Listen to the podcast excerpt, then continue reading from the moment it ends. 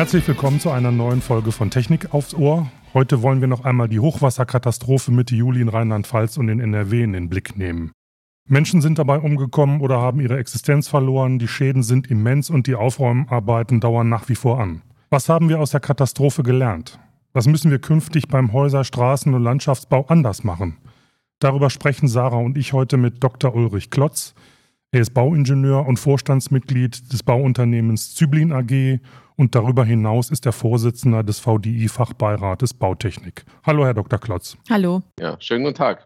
Ja, Herr Dr. Klotz, es ist äh, unübersehbar, dass solche Naturkatastrophen wohl immer häufiger auftreten werden und es auch deutlich ist, dass diese Ereignisse auch Folgen des Klimawandels sind.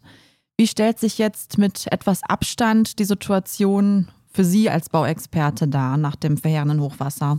Zunächst äh, macht mich äh, die hohe Anzahl der Opfer sehr betroffen, die von einem zum anderen Augenblick ähm, alles verloren haben. Glücklicherweise muss man ja sagen, leben wir in einem wohlhabenden Land und ähm, die Bundesregierung hat ja bereits der Bundestag ein entsprechendes Hilfsprogramm beschlossen, das äh, dafür sorgen wird, dass die Schäden, äh, die jetzt entstanden sind, schnellstmöglich beseitigt werden.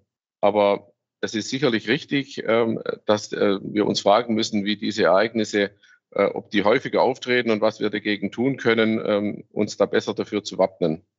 Und es gab ja auch Anfang der Woche wurde eine internationale Studie publiziert, die ja zeigt, dass wir damit rechnen müssen, dass solche Starkregenereignisse deutlich häufiger auftreten in der Zukunft.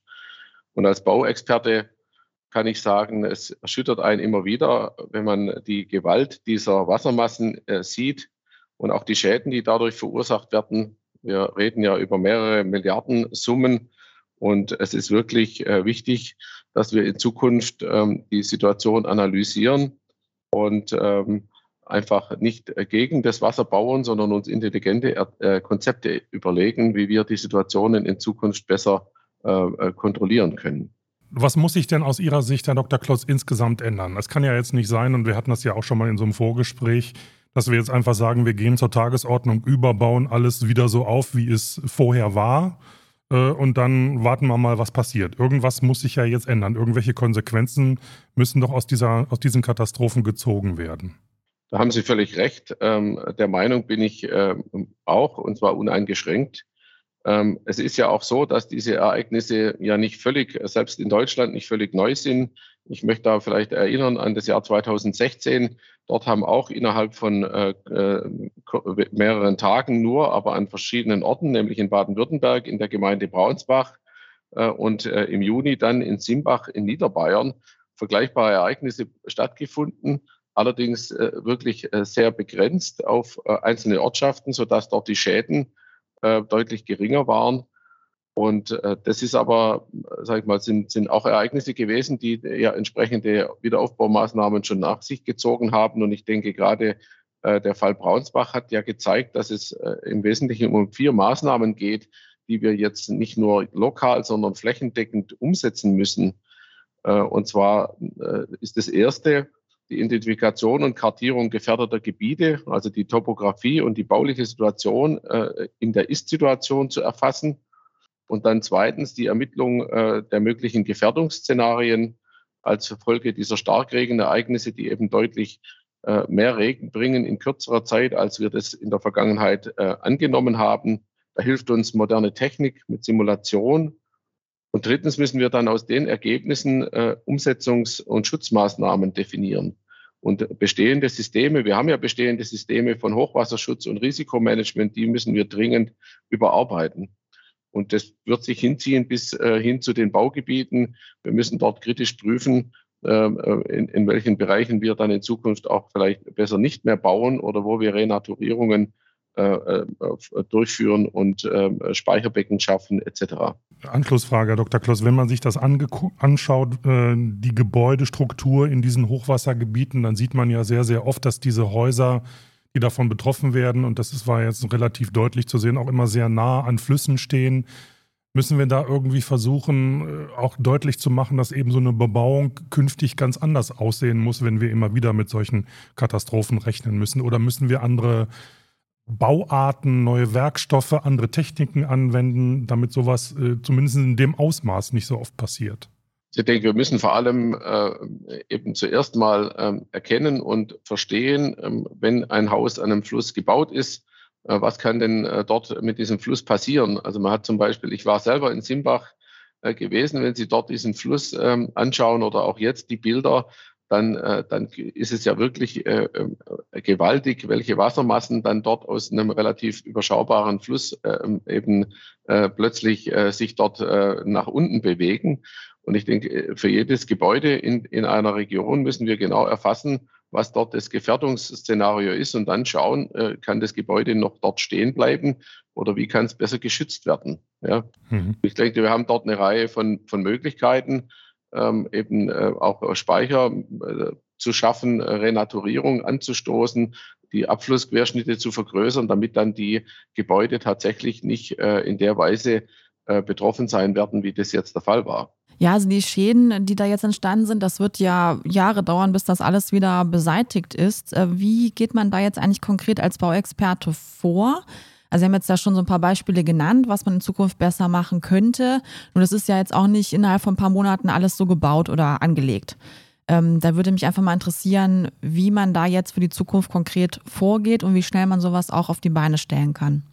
Also ich denke, es, ähm, es müssen dringend ähm, Krisenstäbe äh, eingerichtet werden ähm, und ähm, um einfach die Maßnahmen, ähm, die jetzt angelaufen sind, zum ersten Mal ähm, einfach mal aufzuräumen, ja, die ganzen, äh, die ganze Schadensbegutachtung äh, voranzubringen. Äh, das ist mal das Erste. Ähm, die sind die Sofortmaßnahmen, die Versorgung wiederherzustellen. Äh, und das muss zentral koordiniert werden in den betroffenen Regionen. Und es ist auch eine interdisziplinäre Aufgabe, das sieht man auch. Der, die bauliche Begutachtung zum Beispiel ist ein Teil, aber wir haben das ganze Thema mit den Versorgungsnetzen, äh, die dort ähm, entsprechend ähm, wieder instand gesetzt werden müssen.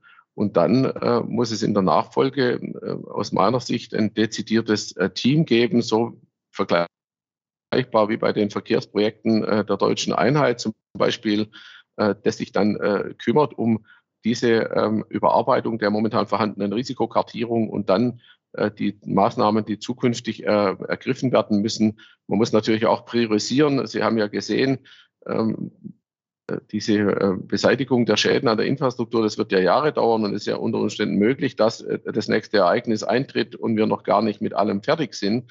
Deswegen ist, denke ich, dringend notwendig, eine Priorisierung auch durchzuführen, um dann äh, bei einem zukünftigen Ereignis natürlich auch den Schaden zu begrenzen. Wie sieht das denn aus Ihrer Sicht, Herr Dr. Klotz, mit den Rahmenbedingungen aus? Inwieweit ist denn jetzt mal die Politik gefragt? Also Hilfsfonds aufzulegen ist das eine. Aber ist ja klar, dass wir uns immer öfter mit solchen Ereignissen auseinandersetzen müssen. Brauchen wir irgendwie neue gesetzliche Rahmenbedingungen? Brauchen wir angepasste Richtlinien und Vorschriften für Bauvorhaben der Zukunft? Müssen wir anders bauen? Müssen wir, ich sag mal, mehr mit der Natur reden, bevor wir irgendwelche Bauvorhaben umsetzen? Also ich rede mal von Flussbegradigung, Uferbebauung. Wir, wir verdichten jeden Tag in der Bundesrepublik eine irre Fläche. Ist das alles noch so die richtige Richtung oder müssen wir da umschwenken? Also nach meiner Einschätzung brauchen wir jetzt nicht äh, neue gesetzliche Rahmenbedingungen oder Regelungen unbedingt. Ähm, ich denke, es ist äh, wirklich wichtig, dass die Politik in erster Linie ähm, auf, äh, in, in Bezug auf die Punkte 1 und 2, die ich vorher nannte, also die, die Kartierung und die ähm, Erfassung äh, dort entsprechend ähm, tätig wird. Es gibt ja auch schon Programme. Äh, ich denke, da muss man auch kontrollieren. Gerade in Nordrhein-Westfalen gibt es auch Förderprogramme. Dort gibt es auch Risiko- und Hochwasserschutz. es gibt ja auch eben dort große Flüsse wie die Mosel, den Rhein, wo man ja schon seit Jahren dabei ist, äh, die Dinge zu, ähm, zu verbessern. Man hat ja auch gesehen, dass jetzt äh, aufgrund der Starkregen diese, äh, die Situation an diesen großen Flüssen zwar auch kritisch war, aber durchaus kontrollierbar. Und deswegen muss man die Priorisierung dieser Programme aus meiner Sicht äh, dringend, äh, dringend vornehmen. Und äh, dann müssen wir uns natürlich, ähm, also in gesetzliche Rahmenbedingungen dahingehend auf jeden Fall, was die Bebauungspläne angeht, weil der Hochwasserschutz ist ja bei uns eine kommunale Aufgabe. Die Länder äh, unterstützen dort die Kommunen und wir müssen sicherlich ähm, diese äh, diese Themen ähm, auch durch die Simulationsrechnungen dann so weiter fortführen und äh, korrigieren unter Umständen, damit sich eben diese, diese Schadensereignisse nicht mehr in der Dramatik abspielen, wie wir sie gerade gesehen haben. Ja, die Frage ist ja jetzt natürlich auch ähm, groß und laut geworden. Wer hat jetzt hier die Verantwortung oder wer hat vielleicht zu spät gewarnt? Äh, was hat nicht richtig geklappt und gegriffen und so weiter? Ähm, inwieweit bewerten Sie das? Also kann man sagen, dass wir das selbst irgendwo auch verschuldet haben? Also jetzt mal auch wieder das Stichwort Klimawandel und so weiter. Und welche Konsequenzen müssen wir daraus ziehen? Also was mich wirklich äh, betroffen gemacht hat, ist tatsächlich das, das Problem äh, jetzt in, der, in den jüngsten, äh, in der, bei den jüngsten Ereignissen mit der, mit der Warnung der Bevölkerung und eben dem Verlust so vieler Menschenleben. Also das, denke ich, ist eine Dramatik und das wird ja auch untersucht. Ich denke, das ist zugesagt worden. Da muss man drauf schauen, weil die Alarmierung ist, ist ja das Mindeste, was auch die Bevölkerung erwartet, denke ich, von, von der Politik, von den Verantwortlichen in den Kommunen, in den Ländern. Aber ich denke, äh, die Studien haben das ja auch gezeigt, dass es tatsächlich eben äh, auch der Klimawandel an der Stelle und natürlich unser menschliches Tun äh, hier eine Rolle spielt. Und deswegen ist es eben ein globales Thema, zu dem hier jeder beiträgt, wir alle letztendlich. Und dass es dann eben am Ende sehr lokal sich niederschlägt, ist natürlich eine Dramatik, äh, und äh, ist für die Betroffenen äh, wirklich sehr schlimm. Aber deswegen ist es umso wichtiger, dass wir als Gemeinschaft dann in der Lage sind, auch lokal diese Schutzmaßnahmen umzusetzen. Und ich denke gerade eben ähm, die baulichen Maßnahmen als eines, aber wir müssen einfach auch die das Bewusstsein in der Bevölkerung äh, äh, eben verankern, wenn wir diese Studien gemacht haben, dass jeder, der dort äh, in der Regel in, in solchen gefährdeten Gebieten siedelt, äh, ein Haus baut, äh, sich auffällt, dass die, die, die, die äh, das den Menschen dort auch entsprechend bewusst ist.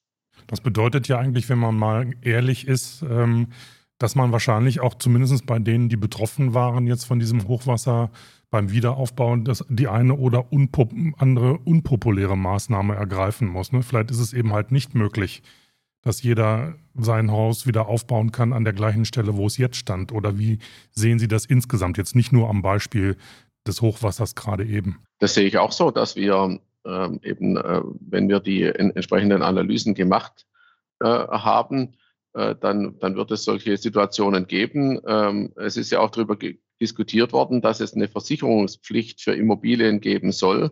Und Sie können sich ja vorstellen, wenn Sie äh, in so einem Gebiet dann ein Haus äh, ähm, bauen wollten oder selbst eins besitzen, Sie können das ja dann möglicherweise eben gar nicht mehr versichern oder Sie zahlen so eine hohe Prämie, dass es am Ende ja auch gar nicht mehr wirtschaftlich wird. Und ich glaube, dieses Bewusstsein ähm, muss, das, das muss jetzt einfach, ähm, das müssen wir schaffen. Ja? Mhm. Und ich denke, das war eigentlich, äh, ist aus meiner Sicht nach wie vor, wir denken immer Klimawandel, das äh, spielt sich irgendwo in Bangladesch ab oder in, in, in Florida.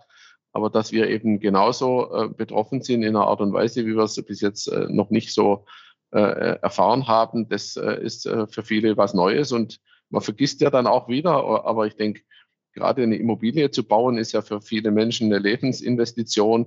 Und da muss man auch äh, unter Umständen dann unpopuläre Maßnahmen treffen, um die Leute mhm. unter Umständen vor sich selber zu schützen. Wir würden gerne noch ein bisschen auch auf äh, Landesgrenzen quasi eingehen, also im, im Vergleich ähm, zu anderen Ländern, auch weltweit gerne. Wie gehen denn unsere Nachbarn mit äh, Naturkatastrophen um? Also wo steht Deutschland da im Vergleich, was den Katastrophenschutz angeht? Und gibt es vielleicht auch irgendwie ein Land, was da Vorreiter ist? Ich denke, ein globaler, weltweiter Vergleich ist äh, vielleicht etwas schwierig, aber äh, Sie haben ja auch die Bilder sicherlich gesehen aus USA. Mhm. Dort gab es auch Starkregenereignisse. In der Türkei hatten Sie auf einer Seite Waldbrände, auf der anderen Seite äh, ähnliche Bilder wie jetzt bei uns in Rheinland-Pfalz und Nordrhein-Westfalen. Auch äh, die Flüsse, die dort in der Region bei uns äh, fließen, die, äh, dort gibt es ja entsprechende auch Abflüsse Richtung Belgien. Dort hat man ja auch gesehen, dass äh, Belgien, äh, unser direktes Nachbarland, ja auch äh, damit zu kämpfen hat, äh, sodass es wirklich äh, eine sehr äh, schwierige Situation ist für alle, die auch entwickelnden Länder, die davon betroffen sind. Es gibt aber sicherlich Staaten, die dort etwas weiter sind. Und ich, könnte, ich würde da mal gerne Singapur nennen. Äh, das hat natürlich dort einen anderen Hintergrund, denn Starkregen, äh, Singapur liegt ja am Äquator, dort gibt es eben entsprechende tropische Starkregen schon lange, äh, auf die sich das Land eben und die kehren jedes Jahr wieder. Es ist eben eine ganz andere Häufigkeit und deswegen haben die dort natürlich eine, ein ganz anderes Bewusstsein, eine Sensibilität und eine Dringlichkeit, ihre Infrastruktur zu verbessern. Und wenn Sie Singapur sehen, vor, vor 40, 50 Jahren gab es dort äh, ähnliche Bilder wie bei uns. Da ist, waren weite Teile der Stadt unter Wasser. Sowas kommt jetzt eigentlich sehr selten vor, weil die eben äh, systematisch äh, die Infrastruktur entsprechend dorthin entwickelt haben. Aber auch in Europa, gerade in den Niederlanden, in Großbritannien, gibt es gute Beispiele für Hochwasser- und Küstenschutz. Es gibt dort auch entsprechende Programme, die sind schon eine Weile äh, in der Ausführung des, äh, seit der ersten Diskussion ähm, äh, bezüglich des Klimawandels. da haben wir uns ja sehr viel Gedanken gemacht über die Erhöhung der Meerwasser, äh, Meereswasserspiegel und in dem Zuge hat man eben entsprechende äh, bauliche Maßnahmen auch vorgenommen, die dann auch, ähm, ähm, auch entsprechende äh, Technologien hervorgebracht haben, die wir auch jetzt äh, im Inland äh, bei, äh, beim Schutz von Gebäuden und äh, eben äh, den ganzen Ufern äh, etc. nutzen können. Aber generell kann man sagen, mangelt es uns in Deutschland jetzt nicht an der Expertise. Ja, man hat äh, die Ereignisse, die ich vorher zitiert habe, dort gab es ja auch wissenschaftliche Begleitung. Es gibt jetzt ähm, äh, auch Untersuchungen in Nordrhein-Westfalen äh, von der Uni Bonn zum Beispiel.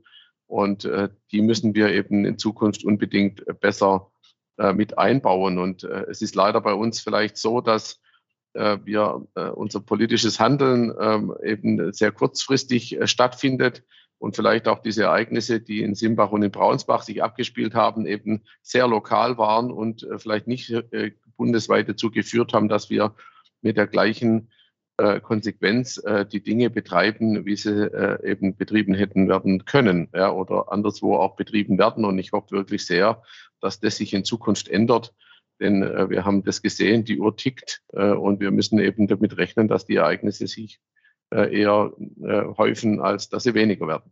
Ja, Sie haben jetzt eben so schön Singapur angesprochen. Könnten Sie die baulichen Maßnahmen noch so ein bisschen konkreter machen? Also haben Sie ein paar Beispiele für unsere Hörerinnen und Hörer, was da konkret gemacht wurde?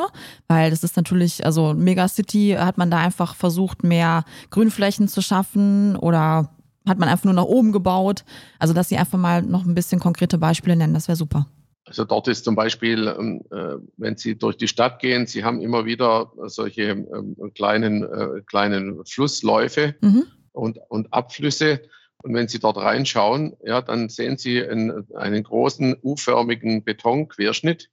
Ähm, und äh, wenn Trockenzeit ist, dann ist, äh, und der Betonquerschnitt, der kann gut zwei Meter hoch sein. Ja, wenn Sie da also reinstehen, dann sind Sie komplett äh, innerhalb dieses Betonquerschnitts, äh, um sich das vorzustellen. Das ist dann teilweise sind das Querschnitte, die sind zwei bis fünf Meter breit. Und wenn Sie dort in der Trockenwetterzeit hinkommen, dann sehen Sie da unten ein ganz kleines, äh, einen ganz kleinen Abfluss äh, in einer kleinen Vertiefung in der Mitte. Und als ich zum ersten Mal dort war, habe ich mich gefragt, warum bauen die denn solche riesen Abflussquerschnitte? Und als ich dann wieder hin bin während eines Starkregens, dann sind diese Kanäle im Prinzip randvoll. Mhm. Und äh, das ganze System ist eben auf diese sehr starken Regenfälle ausgelegt, ähm, gerade um das Wasser dann eben Richtung Meer zu befördern und auch zu verhindern, dass eben, die haben entsprechende Pumpstationen, dass dann auch wenn äh, entsprechend die Meerwasserstände sind, dass dann auch das äh, Wasser entsprechend abgepumpt werden kann. Haben wir nicht sowas auch irgendwo, ich habe ich, meine ich mich erinnern, äh, zu erinnern, gelesen zu haben, in Italien, Gibt es da nicht auch so eine Art Tunnel, der dieses ganze Schmelzwasser oder Regenwasser irgendwie ableitet oder umleitet?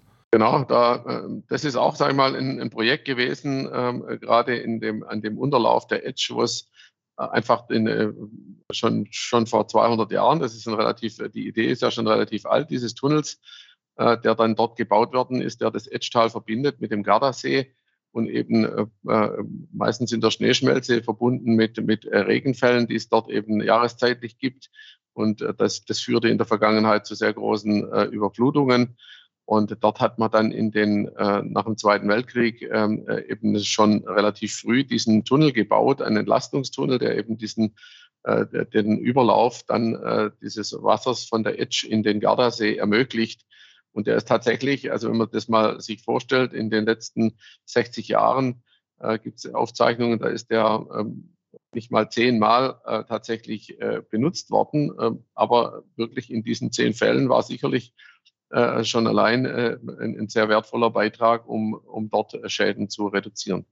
Herr Dr. Klotz, jetzt frage ich Sie mal als Vorsitzender dieses Fachbeirats beim VDI Bautechnik. Haben wir in den letzten Jahren, Jahrzehnten hier irgendwie in Deutschland was verschlafen oder sind wir zu langsam gewesen oder zu vorsichtig in der Beurteilung dessen, was da klimatechnisch an Auswirkungen auf uns zukommt?